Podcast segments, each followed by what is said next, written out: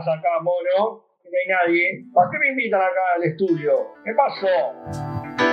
Uh, llegó temprano, Luguito, ya lo arrancó. ya, estamos, estamos, a punto. Estoy terminando de acomodar las cosas acá, pero, pero ya, ya estamos. Ya dame un segundito y ya arrancamos. ¿Qué lo que? Ah, bueno, va. Vamos.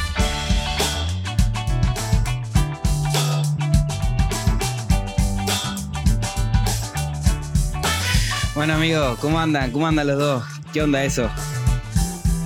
¿Qué pasa acá, mono? ¿Dónde andaban? Hace dos horas que estoy acá, nos arrancamos. ¿Qué pasó? Estábamos arreglando un par de cosas, pero acá llegamos. Y bueno, como siempre decimos, como siempre y venimos no diciendo, vamos a bajar, no vamos a bajar, Jamás. importante. Jamás. Y bueno, ya, ya saben, eh, ahora demos por anticipado, antes de todo, quién va a estar, quién va a ser el invitado de hoy, quién, es- quién está acá con nosotros. Y, quiero decir también que aparte de ser mi hermano, no le quiero tirar muchas flores, pero es uno de los iniciadores y uno de- de las personas que más nos ha pegado palabras en todo este tiempo. Creo que la mayoría de las palabras que usamos son de Luguito. Se podría decir que es, el, el Coscu de nuestra generación. ¿Para qué poner? ¿Para qué? Sí, Es para ver si contamos más, más visualizaciones con eso. Ya decimos Coscu y ya se nos, se nos sube un poquito la, la visualización. ¿Y ¿Cómo anda, Huguito, vos? ¿Qué onda?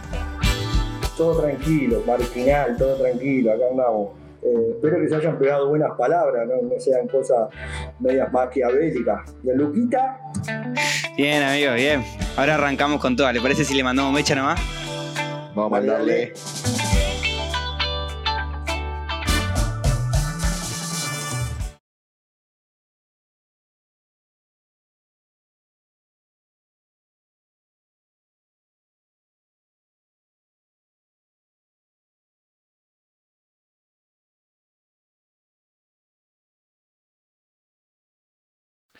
Bueno, amigos, eh, empezamos, arrancamos y como siempre vamos a, tratar de, arrancar de la forma más amena posible y, quiero preguntar a Luguito qué onda, qué onda esta cuarentena, cómo, cómo le, pegó a él, cómo la está pasando, que nos cuente un poco eh, qué onda todo.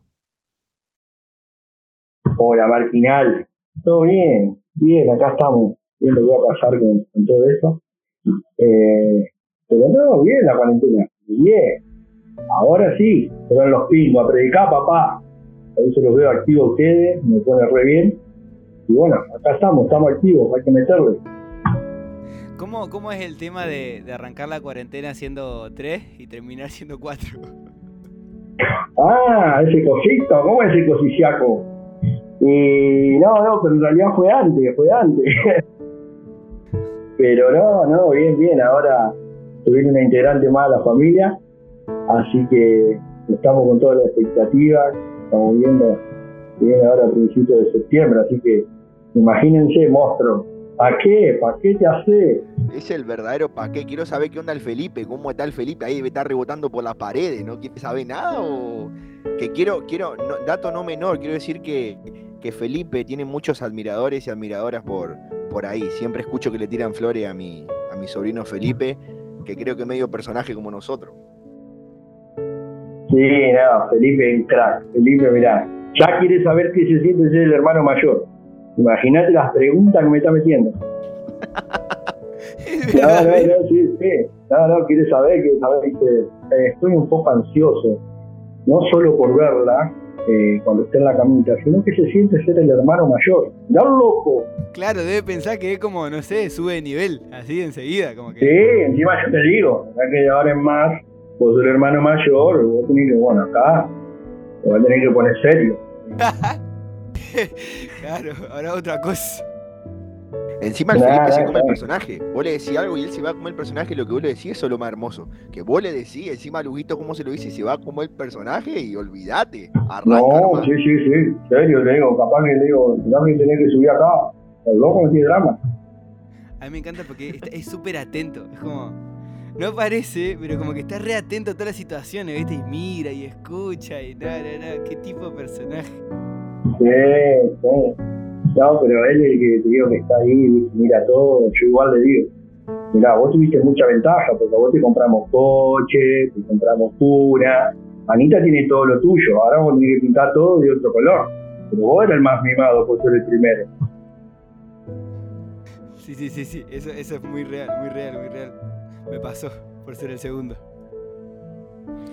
Y mm, algo, algo zarpado también es que eh, yo cuando, cuando me enteré, yo no la podía creer, porque encima no nos avisaron al toque, nos avisaron un poquito después lo, que, sobre Anita, sobre la verdadera criatura. Y fue como todo muy seguido, porque nuestra prima también, viste, fue como, y, es muy zarpado como eh, también por ahí ver la reacción del Felipito y todo, eh, es como, y más en este tiempo, creo que hay mucha, como que yo pienso que, en este tiempo de cuarentena, eh, los bebés que van a nacer, es como que nacen en un momento muy, muy especial y aparte como muy raro, en donde algo, algo especial siento que portan, ¿no? No sé si vos, pensás lo mismo, Wii.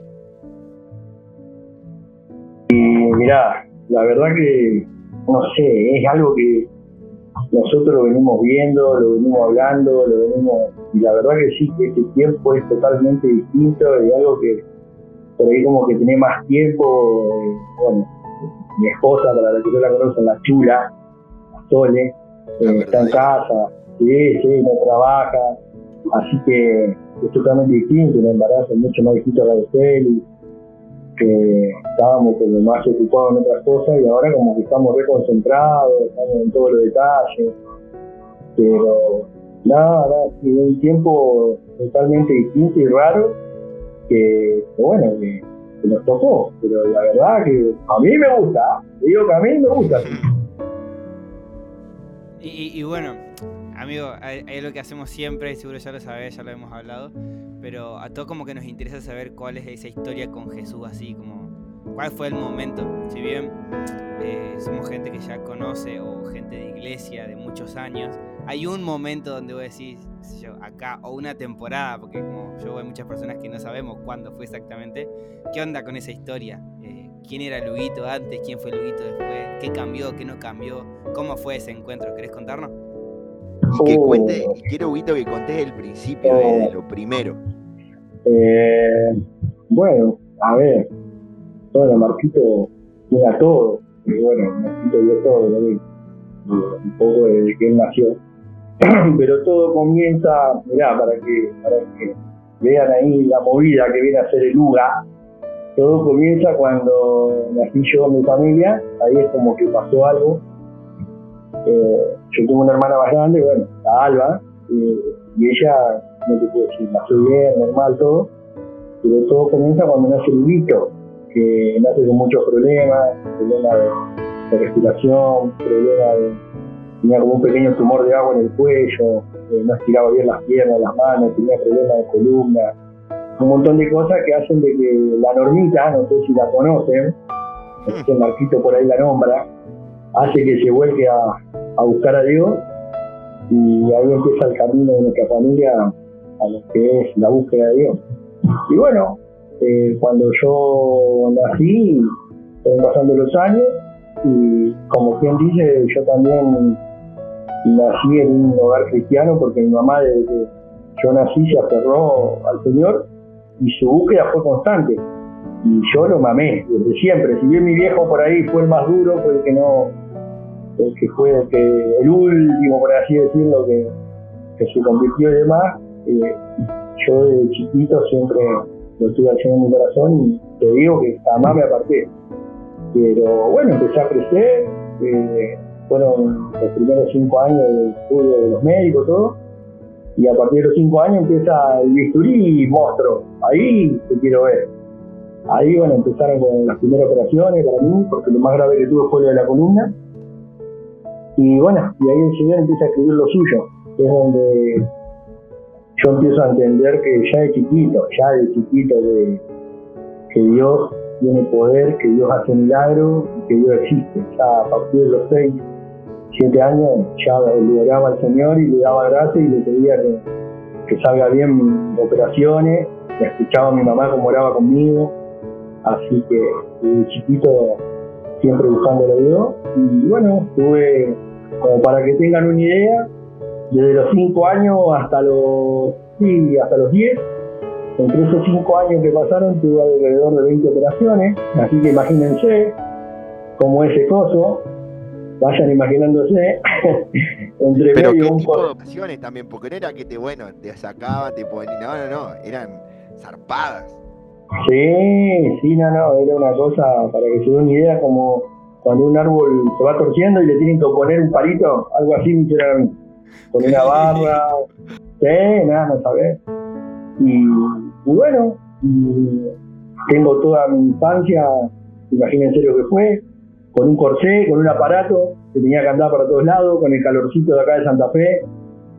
Eh, siempre, pero siempre, siempre, siempre dándole gracias a Dios, que no lo crea, siempre de chico, siempre decía gracias al Señor, porque cuando todos me daban que no podía caminar, que no podía hacer nada, al contrario, andaba en bicicleta, corría, agarraba las piñas de chiquito, nada, no sabés, de chiquito con el corsé encima me pegaban y no me hacían nada, Tenía escudo.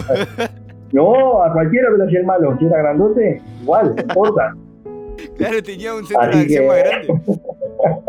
Nada, no sabés, era Robocop para mí. Yo- es más, mirá, ustedes van a reír. Pero cuando una de las últimas operaciones le, le decía al doctor, bueno, ahora que me van a operar, que va a ser una de las últimas, quiero que me saquen como Morphy, como Robocop. Imagínate, el No doctor se re emocionaba. No Sí, sí, pero posta, la chacota al otro. no, pero toda la normita, yo quería salir así, todo como Robocop. Doctor, ya que está ahí, no puede hacer un trámite. Dice. No, no sabés, no sabés. Y, y bueno, y eh, termino lo que es a los 10 años, 12 años. Es increíble la respuesta del Señor, cómo me, me curó por completo. Los médicos, como siempre, no pueden creer. La ciencia se admira cuando Dios pone su mano en sanidad. Y a los 12 años me sacan el corsé. A los 12 años, chao, vuela. Cuando en realidad lo tenía que tener hasta los 20 años, los 21. Imagínate yo. Empecé, como quien dice, a disfrutar de mi adolescencia, de mi vida, de- a los 12 años, porque ya ahí era como que me podía sentar bien, que me podía poner cualquier ropa. Nada, no, no, no sabés. Así que a partir de esa edad es como cuando yo empecé a, a disfrutar, digamos. Todo lo otro era el hombre que, no, no sabés, no quería sacarme nada, la remera, nada, no sabés lo que Claro, El verdadero historia. mirá, a mí no me toqué, por la duda se rompe. Nada, sí. Igual los pibes de la escuela me dicen, nada, bueno, callate, ¿qué te haces ahora? Si era terrible. Mira, yo ni me acuerdo, yo era bonito. Hay, hay un par de, de anécdotas que capaz, no sé si contarlas, preguntártelas ahora o en otro momento. Dale, dale, dale, dale, dale, estamos, O sea estamos ahí, dale, a ver.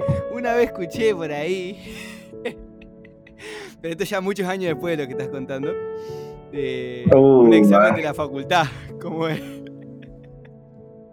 Ah, bueno, no, pero eso ya. Sí, no, pero eso eh, fue una ayuda de Dios. No fue nada raro.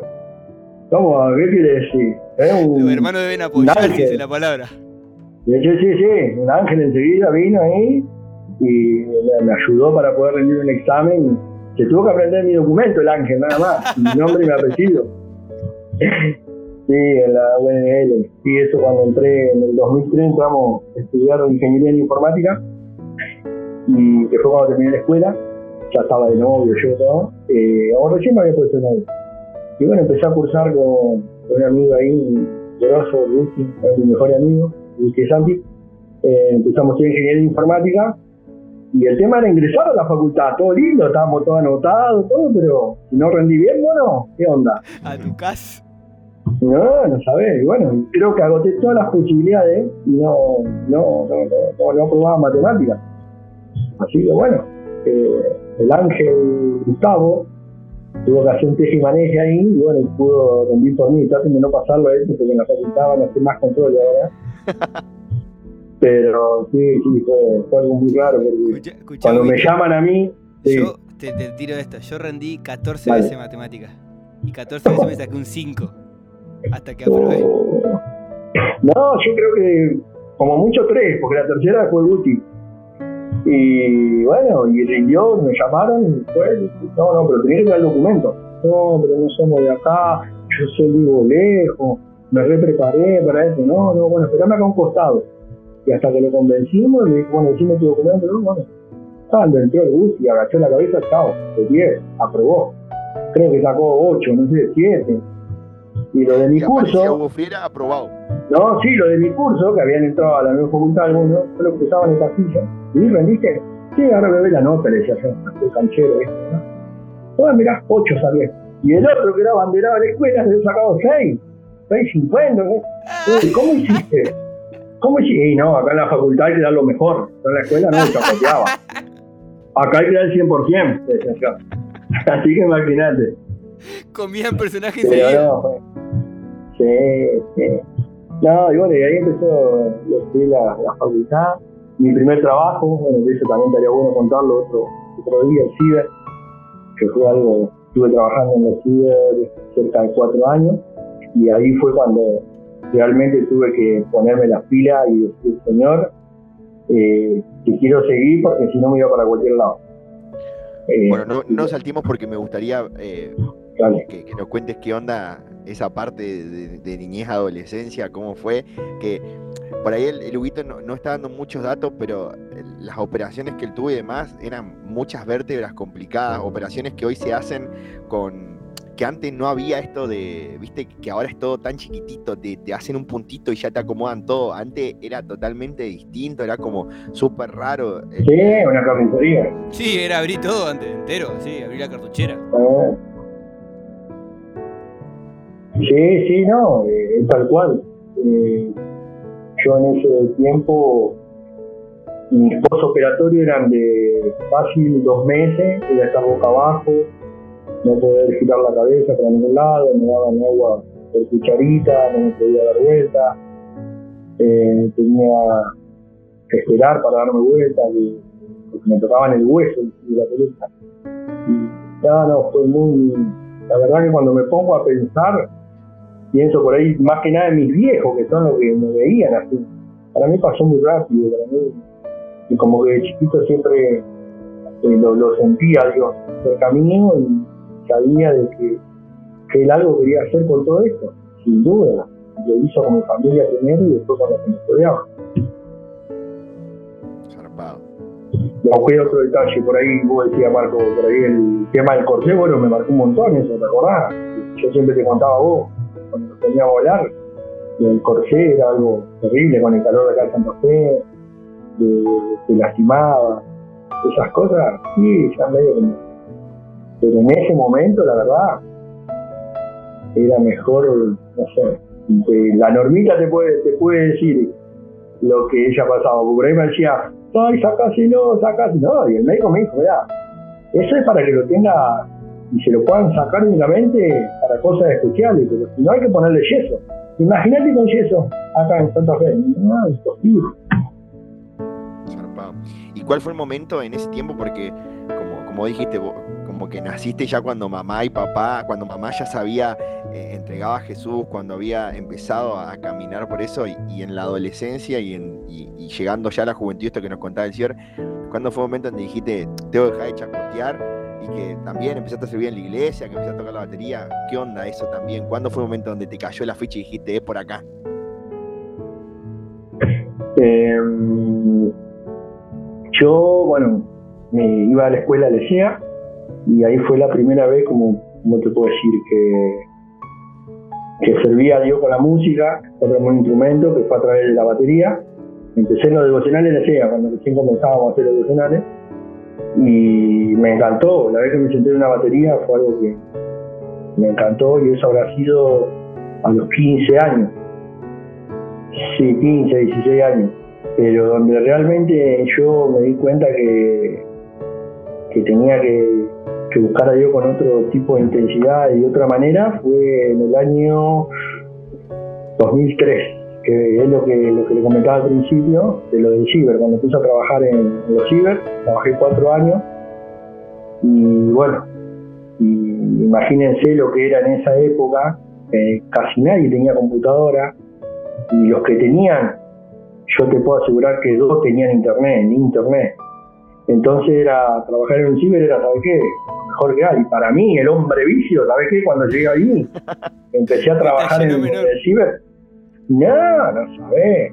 Eh, era jugar, era estar todo el día ahí, aparte de que trabajaba, ¿no? Eran 12 máquinas, 6 de un lado y 6 del otro. De este lado, olvídate, eran cinco porque una era mía, no se la habilitaba a nadie. Era de Luguito esa. Bueno, esa estaba yo ahí firme. No, esa es firme mía. Y si sabía que los gamers iban a ganar tanta plata, ahí como seguía con esa movida. Pero ahí me di cuenta, ahí me di cuenta que, que bueno, que, realmente hay muchas cosas que me iban a llevar a, alejarme de Dios de una manera que yo iba a empezar a decidir mal. Fue a los 17 años, 17 años que me di cuenta de que ya tenía que empezar a buscar de Dios de una forma diferente porque había muchas cosas que me empezaban a llevar para otro lado. Eh, no, no grave, no grave, así como decir eh, cosas cosas muy, muy graves como la del barrio. La del barrio la pude superar bien, los pibes toda la masa, siempre que nos juntábamos en la esquina, todo cada uno hacía lo suya, pero yo estaba ahí, pero no hacía nada y me tenía, y sabía que yo era cristiano, porque siempre iba a la adolescente, a los tres, todo. Y en ese tiempo íbamos con la Biblia bajo el brazo, monstruo. A ver qué. Con la palabra. yo, digo, yo digo en ese tiempo, ni que fuera, eh, yo me decía tan viejo.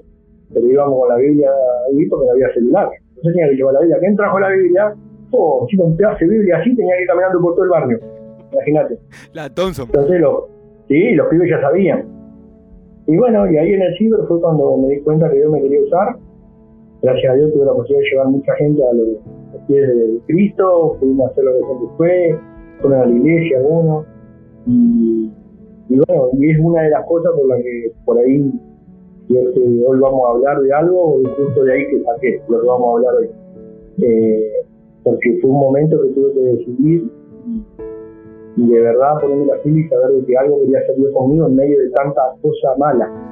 Mala, no mala por el hecho de, droga, de robo, de, sino de lo interno, que es lo más importante, de lo que no se ve, de lo que en el momento que nadie te ve, a ver qué es lo que imaginás, qué es lo que imaginas tu corazón. Y eso en ese momento fue clave para mí. Y ahí empezó todo lo que es buscar a Dios de verdad, y buscar de, empezar a trabajar en un ciber acá cerca de la escuela normal, a trabajar en otros cerca de acá en el coche, Chabaú, un montón. Y cada vez que podía compartía por mail, porque en ese tiempo no había WhatsApp, no había nada era todo por mail. Y por ahí los hago hoy y alguno me manda, eh, no compartiste más, eso. Claro, ahora no es más mail, no es más, todo por WhatsApp, y algunos contactos los perdí, lo del. Porque yo cambié de mail, ellos cambiaron de mail, pero fue en esa edad, los 17, que me di cuenta que había que buscar de otra manera, porque es donde empezamos a tomar decisiones clave, clave, clave, clave, para, para empezar a decidir bien y la cantidad de gente que habrás conocido también ahí en el ciber, porque como vos decís, 2003 era un año en donde todo lo que era computadora, internet era algo súper novedoso y que vos decís, eh, vamos al ciber, era esa.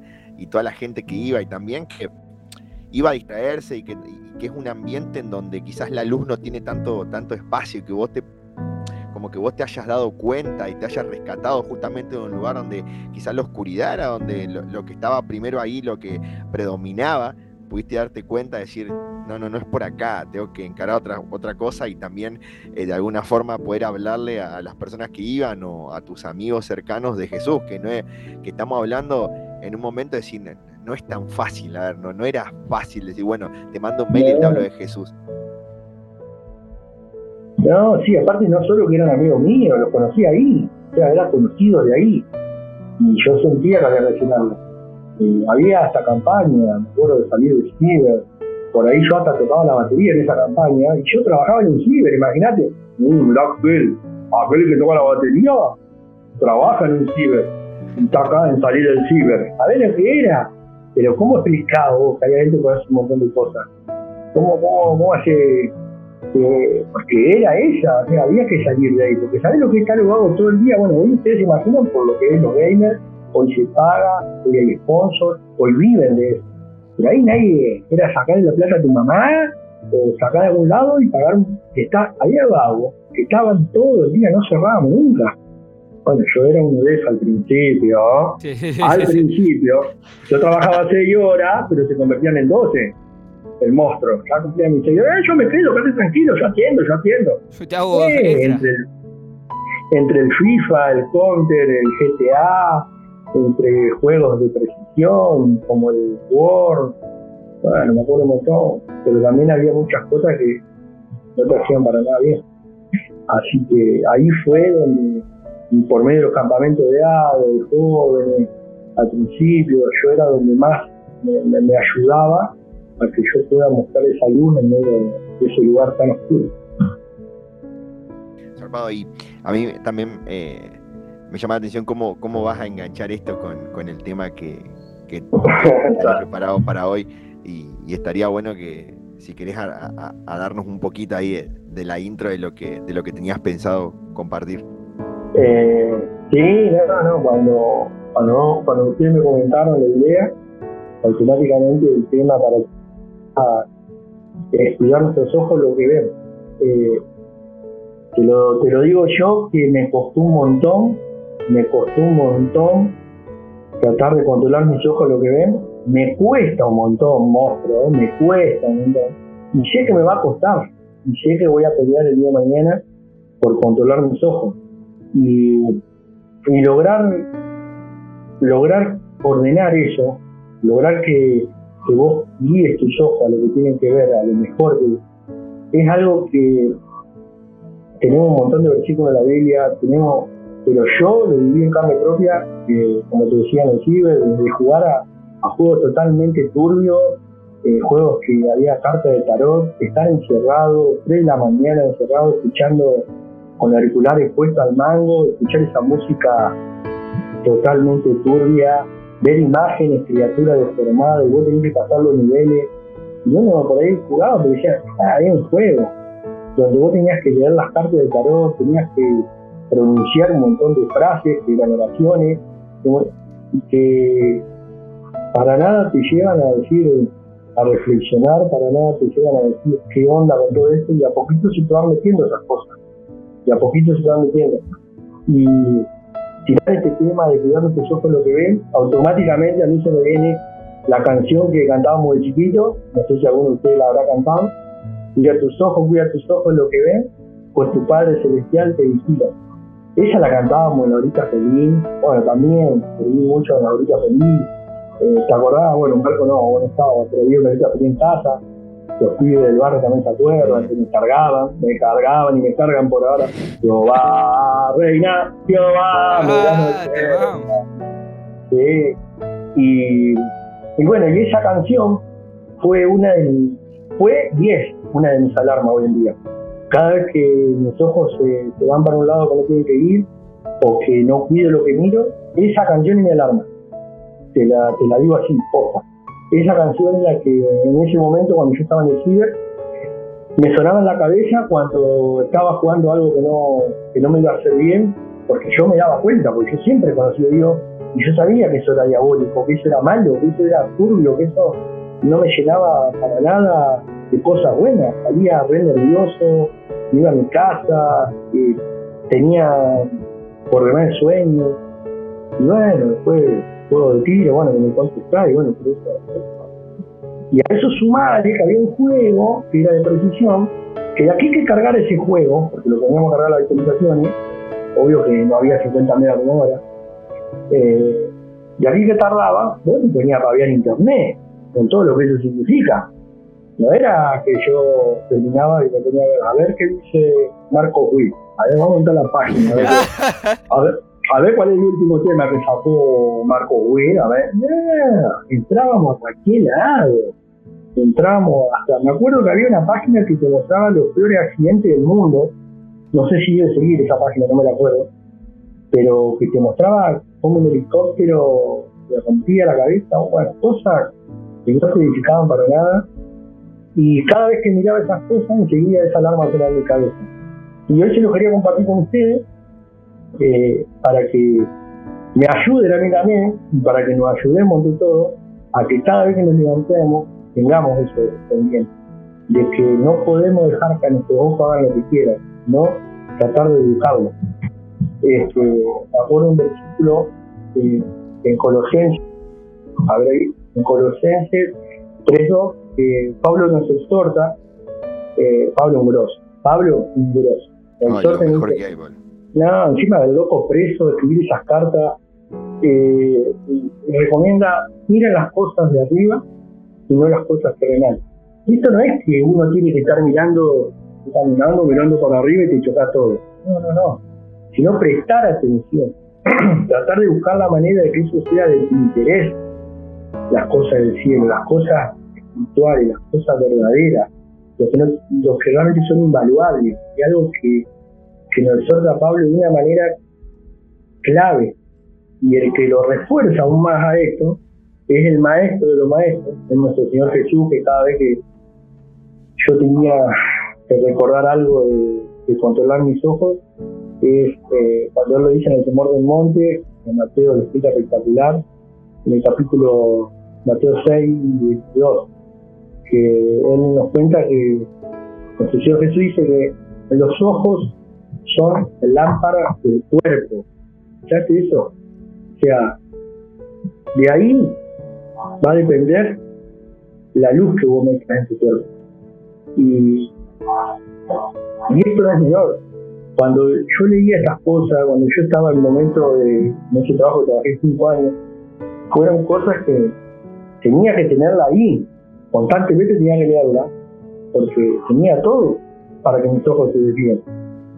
Y me acuerdo que la frase, por ahí ustedes la habrán escuchado también, es que los ojos son la ventana del alma.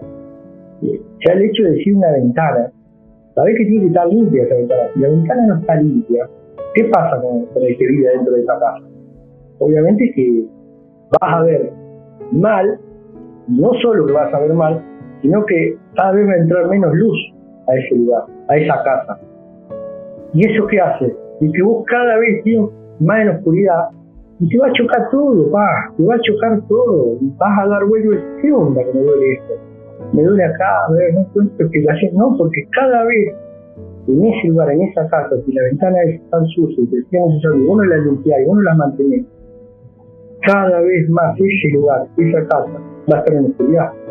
Y no vamos a poder lograr identificar qué es lo que me está haciendo daño, qué es ese miedo que apareció nuevo, qué es eso que me tropecé otra vez, qué es eso que me pincha, qué es eso que entonces, lograr que controlar nuestros ojos y mantenerlos limpios va a hacer de que nosotros tengamos en el interior sea lo más iluminado posible.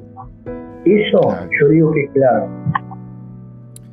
Yo pensaba eh, eh, en esto de que hay muchos personajes en la Biblia y se me viene Daniel a la mente que, que él dice que hizo un pacto con sus ojos y y, quería también, qué sé yo, llevar un poco la conversación hacia esto, de cómo eh, realmente es algo progresivo que uno va entrando en la oscuridad. Eh, no sé dónde escuché esto de que si, el diablo desapareciera con cuerno, todo un dragón enorme, nadie lo seguiría.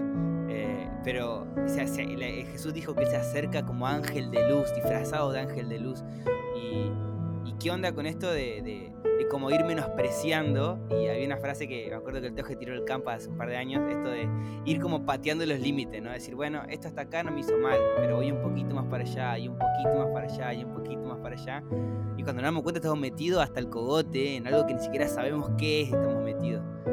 Eh, me llama mucho la atención y, tengo muy presente el, versículo este que vos nombrás de Mateo 6, esto de que lámpara del cuerpo es el ojo. Y, otra cosa que me viene a la mente cada vez que, hablo de esto de qué miro y qué no miro, que tiene muy, va muy de la mano con qué estoy pensando, porque aquello que miro o aquello en lo que enfoco mi mirada es lo que generalmente estoy pensando. Que en Filipenses 3 habla esto, de que piensen y enfoquen su, pensamiento en todo lo que es verdadero, en todo lo honesto, en todo lo puro, etcétera, etcétera, etcétera. Y, y cómo hay como un énfasis superior en, en qué estás enfocando tu mirada. Eh, estoy leyendo un libro eh, que se llama Cuando no deseo a Dios, que es de, John Piper. Y dice esto de, que si vos no deseas a Dios, todos los otros deseos son pecados. O sea, básicamente es así. Y, puedes encararlo esto con, la visión. ¿Cómo hacemos para, para ser radicales en cuanto a esto? Porque creo que es un llamado a ser radical, a lo que miramos y no miramos.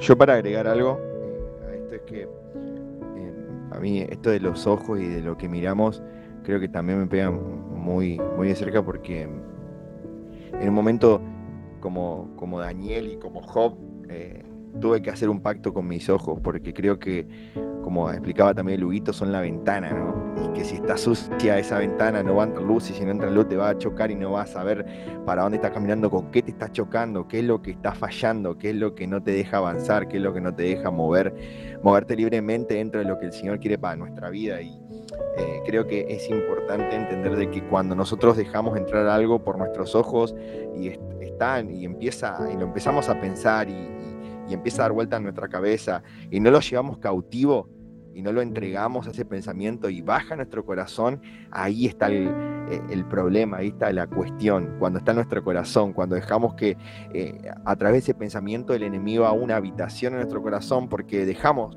dejamos ese pensamiento que fluya, que fluya, lo pensamos, lo pensamos, porque muchas veces está bueno pensarlo, porque muchas veces está bueno maquinarlo y esos pensamientos van, van, van, hasta que bajan y hacen una habitación en nuestro corazón.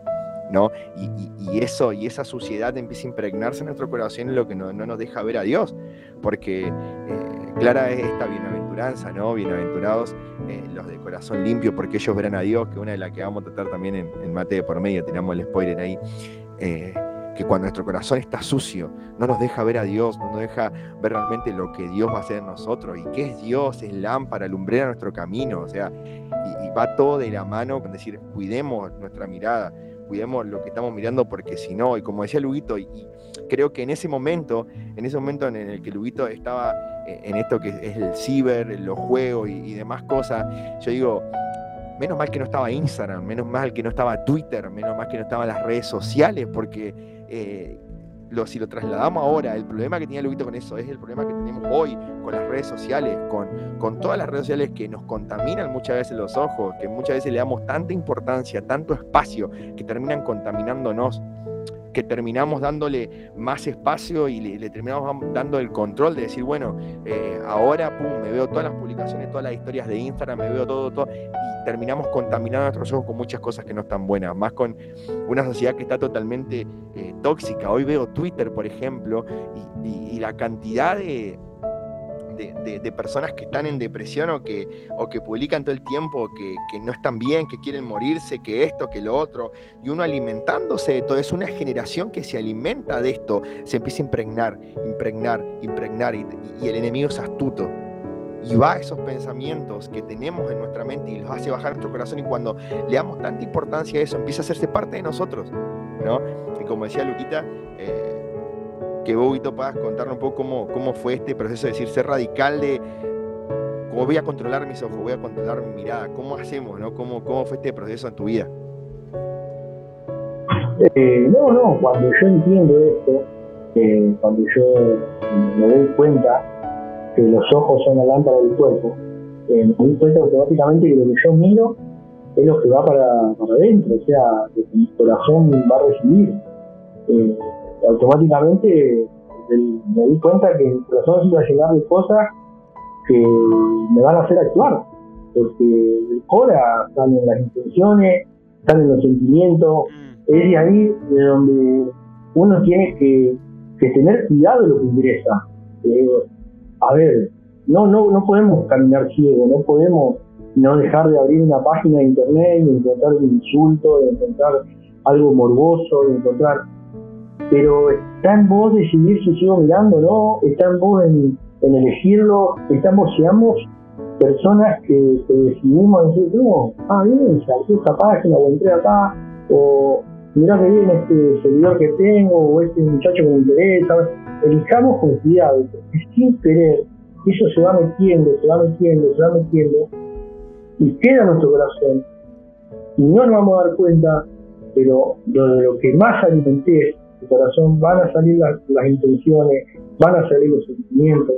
Por eso es tan importante lo que, lo que vemos con nuestros ojos, porque casi siempre, yo diría que no sé, no es siempre, lo que nos cautiva dentro de los ojos. Es así, porque a vos te llama la atención y ya te clavaste ahí. Y vos estás, eh, eh, ¿qué onda esto? Yo ponele, eh, estaba en el cielo y digo, bueno, no, ya fue, lo que estoy viendo. Bueno, me levantaba pero pasaba por la máquina al lado, ¡eh! ¡Para un cachito! Y pasaba, ¡eh, Hugo, vení, eh, eh, vení, ve, ¿qué? Ah, ¿me entendés? O sea, es decir, cuidar. ¿Qué, qué necesidad de quedarme ahí viendo? ¿qué? Y, me di cuenta que en cosas así comunes, comunes, como por ejemplo, eh, leía noticias y decía, ¿por qué estoy leyendo esta noticia? ¿Por qué estoy viendo esta página morbosa? ¿Por qué estoy jugando este juego? ¿Por qué? Pero me replanteaba yo mismo, a la vez, obviamente me ayudaba, eh, cuando íbamos al grupo y todo, eh, las conversaciones, eh, cuando nos juntábamos tomando mate con los pibes y todo, era otra cosa que hablábamos. Si bien se metía por ahí, así como trabajando en ciber, yo sabía que podía hablar y que no, y me ayudaban ellos, me, ayudaban a mí también a entender de que yo podía hacer mucho ahí adentro. Y como que pararme en ese escalón de decir, no, no, pará, yo la tengo más clara, no puedo mirar lo que miran esto. Como que yo me hacía, a mí me ayudó eso. Es decir, no, pará, pará, a ver, ¿qué onda? Eh, me ayudaba eso como para pararme del lado de él y decir, no lo tengo que hacer. Y encima cuando buscaba la Biblia encontraba estos pasajes clave. Ni hablar, bueno, una de las cosas que también me acordaba era el, uno de los primeros pecados, de Adán y Eva. ¿Qué hace? ¿Qué nos cuenta Génesis?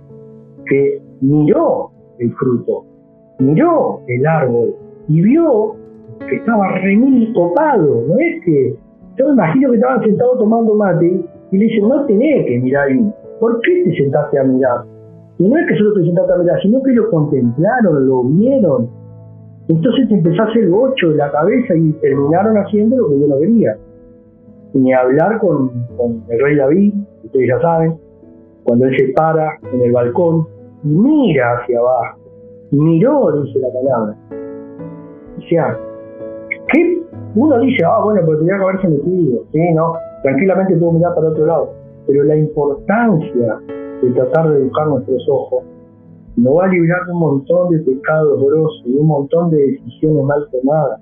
Y a mí, lo que más me trabajó en mi vida fue en esa época, que fue donde yo tenía que empezar a decidir de esa manera, yo tenía que no negociar esas cosas, porque me sentía como decir, no puedo estar viendo esto, ni hablar de la alarma que me sonaba, que cuida tus ojos, cuida tus ojos, lo que ven, o sea, la tenía siempre ahí y me ayudaba Pero así concretamente fueron esas cosas. Muchos ejemplos que ahí escuchamos en las precas y los grupos y, me ayudaban a, en esto y decir, no tengo que mirar hacia acá, no tengo que mirar hacia allá. Y bueno, ni hablar ahora como hablábamos, el cuidado que hay que tener, que lo tenemos más que nada con las redes sociales al alcance de la mano, tanto en lo que es violencia, tanto lo que es eh, cualquier cantidad de cosas. lograr, lograr educar nuestros ojos, educar mis ojos, a mí me ayudó a tomar un montón de buenas decisiones y tratar de fijar mi mirada en Dios. Y fijar mi mirada en Dios hizo de que yo a las otras cosas se me haga un poquito más fácil. Eh, en el barrio mismo, los pibes por ahí, yo sabía algo que no podían ver la botella de vino que te veían la botella de chao, vos lo desconocías, ni hablar del botón, ni hablar del cigarrillo, ni hablar del paso. Y a nosotros, o sea, a mí no me pasaba porque yo estaba con otro objetivo ahí. Y hoy yo creo que siendo cristiano, o no siendo cristiano, sabemos qué es lo que está mal. Sabemos eso que vos, si estoy mirando no me construye para nada. Hasta esa ventaja tenemos, porque esto ya es como que está al alcance, ya sabés que Viste que se usa mucho la palabra, uh, no es tóxico esto para mí, no, eso. Lo dicen como en broma, pero te lo dice hasta gente que no, no, no está con su relación con Dios bien. Gente que dice, no, miremos para adelante, esta relación no me conviene, ¿no? Imagínate cuánto más nosotros, que, que, que, tenemos la palabra de Dios, nos da un montón de ejemplos para lograr mirar para el costado, para lograr decir, no, esto no me conviene, esto no me pero tener en cuenta que cualquier cosa que capta tu atención, eso, vieja, te va a terminar atrapando a vos. Tenés cuidado, tenés cuidado eso que capta tu atención, porque a la larga te termina atrapando a vos, termina haciendo lo que, lo que viste, lo que te captó la atención, lo que te dio interés, y a mí me ayudó a pensar eso constantemente. No solo en la canción, que dice cuida tus ojos lo que ven, sino en decir, ¿qué onda? ¿Por qué me llama la atención esto? Y hasta mismo yo te pido el celular mismo y te digo, yo sé qué es lo cual es tu interés, porque hasta YouTube, hasta Internet, todo te, salta de lo que a vos te interesa. Y eso es lo que te tiene que preocupar. A mí, a mí me gustó la, expresión que usaste, educar nuestros ojos, porque cuando, cuando somos nosotros, a, nosotros por ejemplo, me viene el, ejemplo de la, de la, escuela, nosotros en la escuela nos están educando y es un proceso de educación, es un proceso donde uno va aprendiendo de a poco qué es lo que tiene que uno aprende a leer, primero aprende a escribir, después aprende a leer, después aprende las tablas, después aprende, o sea, creo que este, eh, la palabra educar nuestros ojos es algo muy certero, es decir, eduquemos nuestros ojos, este proceso, cuando hacemos un pacto con nuestros ojos, es un proceso de decir, yo no voy a mirar esto, voy a negociar con esto, y no es que no se te va a escapar una mirada, no es que muchas veces lo vas, a poder decir, bueno, yo no quiero, ay, me apareció, pero entender realmente de con qué, a ver, con qué mirada uno tiene que tomarlo a eso, ¿no? Cómo, cómo entender que tenemos que sacar cuando entra algo que no es compatible ¿no? Con, lo que creemos, lo que no es compatible con lo que entendemos que tiene que estar en nuestro corazón, es sacarlo al toque, es decir, Señor, saca estos pensamientos de mi mente, porque Dios nos dio este dominio propio y, la capacidad de poder anular esos pensamientos que están mal de nuestra, de nuestra mente, de nuestra cabeza. Decir, no, no, no, saco esto. Eh, señor, eh, sacame esto de mi cabeza porque no, no quiero tenerlo. Y que muchas veces hoy algo, algo muy loco pues que con el hecho, por ejemplo, de, de la pornografía, la pornografía antes era algo que uno tenía que imágenes, hay cosas, está todo tan, está todo tan público ahora, está todo tan accesible que uno por ahí, como vos decías, bueno, no puedes contra uno lo que viene porque se te escapó, o alguien de, tu, de tus amigos publicó, o alguien de las personas en las que vos seguías en una red social puso. Entonces, ¿cómo hacemos ante eso? Es decir, Señor, saca esto que vi de mi mente, al toque, no, no esperar, porque si no, nuestra mente maquina maquina y, sigue maquinando. Si no lo sacamos en un momento, eso empieza a ir por ahí. Ahí me, me, pasaba mucho esto de decir, bueno, si yo, por ahí, qué sé yo, eh, estoy en, Instagram, en Twitter, veo, no pasa nada, si total lo paso, lo paso rápido, esto que lo otro, pero eso sigue maquinando en nuestra mente, eso sigue eh, dando vueltas, eso sigue estando, y si no lo sacamos y dejamos que esos pensamientos en nuestra mente, vaya un momento que bajen a nuestro corazón, y ahí está la cuestión, ahí está el problema, porque de la abundancia del corazón a nuestra boca, de la abundancia de nuestro corazón es lo que hablamos, lo que expresamos. Y cuando y, lo que vemos es lo que por ahí define hasta nuestra forma de hablar, hasta, hasta lo que decimos. Y es muy loco esto, porque eh, cuántas veces ¿no? Eh, se nos escapan cosas, a, mí me ha pasado muchas veces en los que a mí fue un proceso en el que de, de la adolescencia hasta ahora me costó, eh, me costó mucho algo que a mí me costó decir malas palabras, ¿no? Me costó un montón. Es una cosa que, con la que luché un montón porque lo tenía muy impregnado y capaz que en mi familia no se notaba, eh, pero ah, con mis amigos era re boca sucia y me repintaba esa. Decíamos la palabra. Claro, y, yo digo, uh, capaz que voy a decir, bueno, bueno, no, pero a mí era algo que yo quería dejar de, hacerlo. Entonces fue como que, ¿qué onda? y y llegó un momento en el que, gracias al Señor, eh, no sé cómo hizo, pero cambió totalmente mi forma de hablar, mis palabras. Pero yo sé, yo sé que si yo me alimento y empiezo a ver y empiezo a alimentarme y empiezo a escuchar eh, conversaciones, empiezo a alimentarme y a ver eh, cosas que tengan que ver con, con, con otra cuestión, con otro ámbito, con otro ambiente, se me va a escapar alguna que otra. ¿Entendés? Yo e, es algo puntual mío, que es algo que a mí me, ha costado mucho dejar y que yo sé que no quiero volver a, decir palabras que decía antes. No quiero volver porque es algo que a mí me costó mucho dejar, pero sé que si vuelvo a alimentarme de eso, voy a volver a eso, porque estoy dejando entrar a mi mente y estoy dejando entrar a mi corazón a través de mis ojos palabras. Estoy dejando entrar palabras que, sé que van a hacer eco en mi corazón y que en algún momento se me van a escapar. Entonces, claro, ahí, esa es la clave esa es la clave, lo que vos dijiste. Eh, tuve que dejar cosas, de mirar cosas, de hacer cosas, de, dejar de, jugar a un montón de juegos que por ahí si te pegan hasta nosotros cuando hacíamos cerrado, cuando jugábamos torneos y demás, no te crees que yo le iba a decir, eh, correte, ten cuidado, que, no me dejas pasar. ¿Sabes lo que era eso? Era una cosa que, pero dejar, empezar a seleccionar una cosa y concentrarnos en las cosas de nuestro Dios, concentrarnos en decir, voy a tratar de cambiar este hábito, voy a tratar de cambiar esta manera de ver las cosas, voy a tratar de... Eso solo, lo que vos alimentás, tu mirada va a alimentar tu corazón, y lo que tu corazón atesoró eso que tu corazón logró guardarse en tu solo la intención va a ir distinta. Solo vas a decir, no me cuesta tanto dejar de ver esto, no me, cuenta, no me cuesta tanto dejar de apuntarle a eso, no me cuesta tanto. Pero la clave está en esa, en dejar cosas que vos te das cuenta. Porque ella de que, ah, lo voy a mirar nomás, pero no voy a hacer nada. Sí, ajá. Porque ya el hecho de que vos digas eso, es decir, estás jugando con fuego de una manera, te va a costar el doble, te va a costar el doble.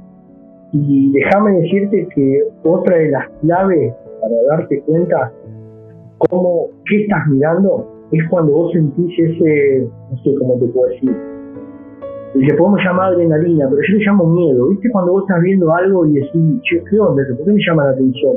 Y sentís eso adentro, que como que te atrapa, que es un deseo, que es algo que vos decís, podemos llamarlo miedo, pero es algo que aparenta ser bueno, aparenta ser agradable, aparenta Pero cuando vos terminaste de ver, cuando ya se metió ahí en tu corazón, te llevan al mal, son cosas que no te llevan a nada, son cosas que te llevan a perseguir cosas de este mundo, cosas terrenales, de ahí viene la codicia, de ahí vienen eh, los deseos que más que te vienen a la cabeza ahora, y ahí vienen de los que vos lográs darle esa rienda suelta a tus ojos. No podemos darle rienda suelta a los ojos, porque automáticamente va en busca de, de lo que no hace mal. No sé si vos, Luquita, querés decir algo, pero yo quería agregar. Dale, dale, mandale, mandale. Eh, algo que le quería preguntar a Lugo era que sé que cuando uno se está vaciando de cosas, cuando eh, uno decide vaciarse, decide vaciar su corazón de las cosas en las que antes había alimentado, que están mal, que estaban mal, que, eran oscuras, eh, uno tiene que llenar ¿no? eso que vació de alguna forma, porque no puedes dejar el espacio libre, porque si hay un espacio libre, eso va a volver a entrar de alguna forma. Entonces, ¿con qué promesas, con qué uno vuelve a, a llenar eso que acaba de dejar, ¿no?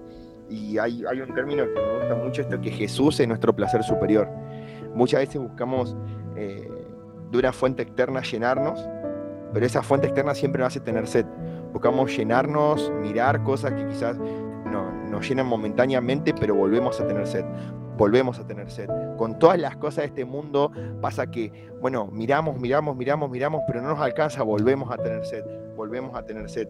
Y creo que eh, la fuente zarpada en donde no vamos a tener sed es Jesús, nuestro placer superior, encontrar el placer en las cosas del reino, en las cosas del cielo, creo que ahí está la aposta, pero ¿cómo, hiciste Boguito para, para llenar eh, lo que lo que en ese momento dejaste, lo que en ese momento vaciaste, dije, me vacío de esto, no quiero, con qué lo llenaste, ¿no? Con qué quizás te ayudó el ministerio en el que estabas sirviendo, eh, eh, algún campamento, alguna palabra, con qué, con qué promesas fueron las que a vos te impactaron y dijiste, bueno, yo tengo que volver a llenar con esto, ¿no?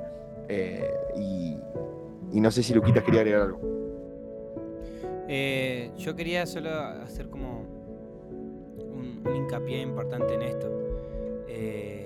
si vos, como me pasó a mí, como nos pasó a todos, te sentís un canchero porque crees que podés mirar lo que quieras y, crees que hay cierta libertad en eso. Yo me he enfrentado con gente así que últimamente no, no le puede decir nada porque es como, no, si a mí no me hace nada ver esto, no, si yo puedo. Y no me refiero solo a fotografía, también me refiero a, películas de terror que meten espiritualidad adentro, a juegos, a, a todo tipo de cosas a lo que uno está expuesto eh, por ejemplo, yo les cuento que hace más de un año que no miro nada, no miro tele, no miro serie, no miro nada. Y, no me morí y estoy acá. Capaz no estoy enterado de muchas cosas, pero, pero acá estoy. Y sin embargo, eh, es algo que, que, también a mí me limita a decir, yo no puedo pedirle a todos que hagan esto.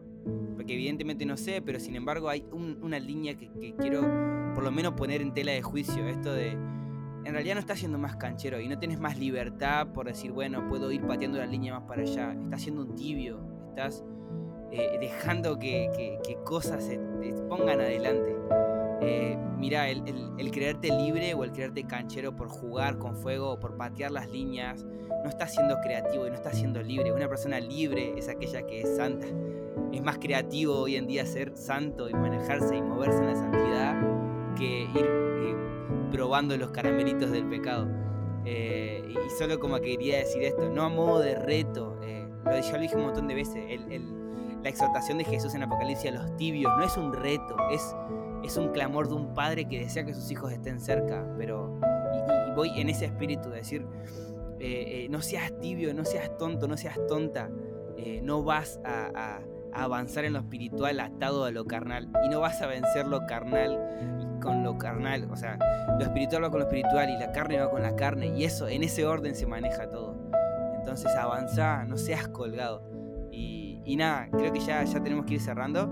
Y, nada, Huguito, como últimas palabras y como una palabra así como específica que quieras darle a alguien que esté en esta situación, para bien o para mal, que esté disfrutando, que esté como David ahí paseando por la terraza viendo y, todo lo demás, que quiera hacer, que, realmente quiera un cambio profundo. ¿Qué significó ese cambio para tu vida y, qué le dirías a una persona así? Eh, yo por ahí cuando, cuando uno busca y dice con qué llenaste, como me preguntaba el Marco, es como que yo no, no, siempre, siempre estuve lleno, ¿cómo te puedo decir? Dios fue tan bueno conmigo, Dios fue tan grosso conmigo, Dios fue tan milagroso conmigo, que yo no, nunca, nunca me, pude dar ese lujo de decir, eh, chao, eh, me olvidé, me mandé cualquiera, no, nunca le pude hacer a eso. Por eso cada vez que me junto con, hoy bueno, no nos podemos juntar por todo esto, pero vos Marco lo sabés, a veces hemos tomado mate con vos, en el negocio, hace más de tantos años que vengo hablando con vos, a mí me gusta eso, mano a mano. Y quizás eh, vos me podés invitar con los vagos de tu club, yo le voy a decir, porque me pasó, y no solo que me pasó, sino que le, puedo mostrar lo que yo hice en mi vida y le puedo decir, mirá, eh, no soy quien, capaz no soy muy ejemplo, pero ¿sabes lo que digo? En esa situación que vos pasaste, ahí con los del barrio o ahí en un momento de enfermedad, ¿sabes qué? Dios, ¿sabes lo que nos promete? Y en ese momento donde yo hago, eh, como te puedo decir, tiro los poderes, por así decirlo, porque fue tanto lo que Dios transformó no solo mi, cuerpo físico, que yo no podría hoy ni siquiera estar mucho tiempo sentado, mucho tiempo parado, que directamente es como que no perdamos eso, y se lo digo a vos, Marco, a vos, Lucita, mano a mano, decir, tomar unos con alguien, escucharlo, orar por esa persona, eso va a ser la diferencia y eso va a ser el que solito vayan buscando y llenar ese vacío. Pero no dejarlo en banda, a ese amigo que vos sabés que está atrapado con eso, que no puede dejar de mirar, no lo dejé en banda. Eh, hoy hacerle videollamada, vos sabés que mi mensajito por ahí son medios que no te contestan, videollamada, loco, videollamada, mirar la cara, decirle, te puedo llamar, hinchalo. Y a modo de consejo eh, de los que están pasando esto de no saber cómo manejar su mirada, o decir, che, no puede ser, pasa una niña y yo de algo que no puedo controlar, o veo esa noticia de morbosidad y me meto, me meto, me meto y entro a mirar, lo que son las decapitaciones, lo que son... Y ese juego que no puedo dejar porque me atrapó, y impresionante cómo habla de los dioses, cómo habla de, hacer, eh, como me pasó a mí, de las cartas del tarot, de hacer oraciones, de repetir cosas vanas. y hoy está todo hecho para que digas, ¿qué onda? Esto es turbio, no te tengo que explicar. Sabes que es turbio, hermano. Sabes que te hace mal, porque sentís eso adentro que, te incomoda. Déjalo Déjalo, no lo vas a poder dejar de golpe. Bueno, pedile al Martito, al Martinal, a Luca que te pase mi teléfono, yo te voy a ayudar. Pero tratá, tratá de empezar a encaminar eso. Tratá aunque sea esa serie, dejar de mirarla. Ese programa de televisión, dejar de mirarlo. y de a poquito, de a poquito, de a poquito. Eh, busca más Instagram de Worship Reino, busca más esas cosas, lee, nutrite, eh, busca de eso y de a poquito, de a poquito va a ser como hizo Marquito, como hice yo, vamos a dejar de hablar distinto, empezamos a mirar otras cosas y te empezás a llenar de lo que realmente vale la pena. Y te dejo como, como, como cierre eh, el que puedas, eh, a ver, como decía Proverbio, de que tus pies no, no se desvíen ni a la izquierda ni a la derecha, siempre tratar de ir por el camino recto. Y no obligues que el Señor te ponga como así con los caballos, no obligué a que te pongas dos cositas a los costados para que vos camines, esos dos cosiciacos para que vos camines derecho.